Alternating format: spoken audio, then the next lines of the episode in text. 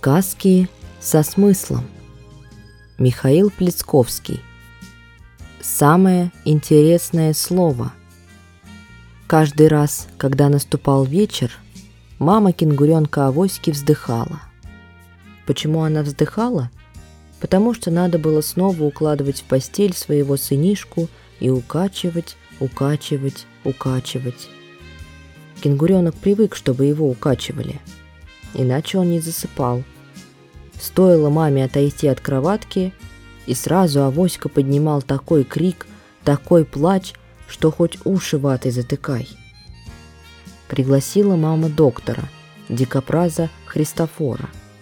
Узнал доктор, в чем дело, и покачал головой. Тут никакие уколы не помогут. От такой болезни может вылечить только... Микстура – спросила мама. Нет. Примочка? Нет. Компресс? Что вы? Вашего больного не спасут никакие микстуры, никакие примочки, никакие компрессы. Но не надо огорчаться. Я уже не раз встречал подобных больных, и все выздоравливали. Доктор, скорее выписывайте свой чудесный рецепт. Я побегу в аптеку. В аптеку идти не придется. От болезни, которой страдает ваш кенгуренок, есть одно средство – самое интересное слово. Какое самое? Какое интересное? Какое слово?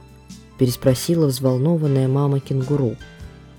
Доктор ничего не ответил и стал выписывать рецепт. «Здесь все указано», – сказал он на прощание.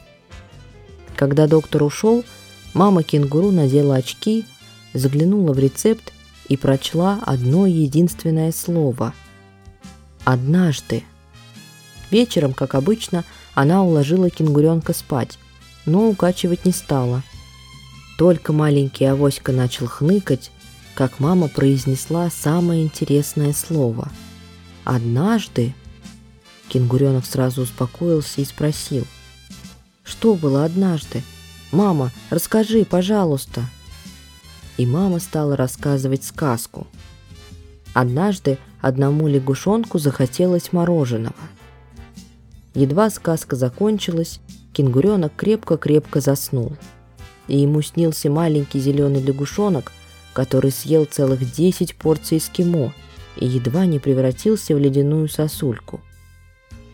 На другой вечер Авоська сам разделся, сам улегся в постель и терпеливо принялся ждать, когда же мама, наконец, снова произнесет самое интересное слово, с которого обычно начинаются все сказки на свете.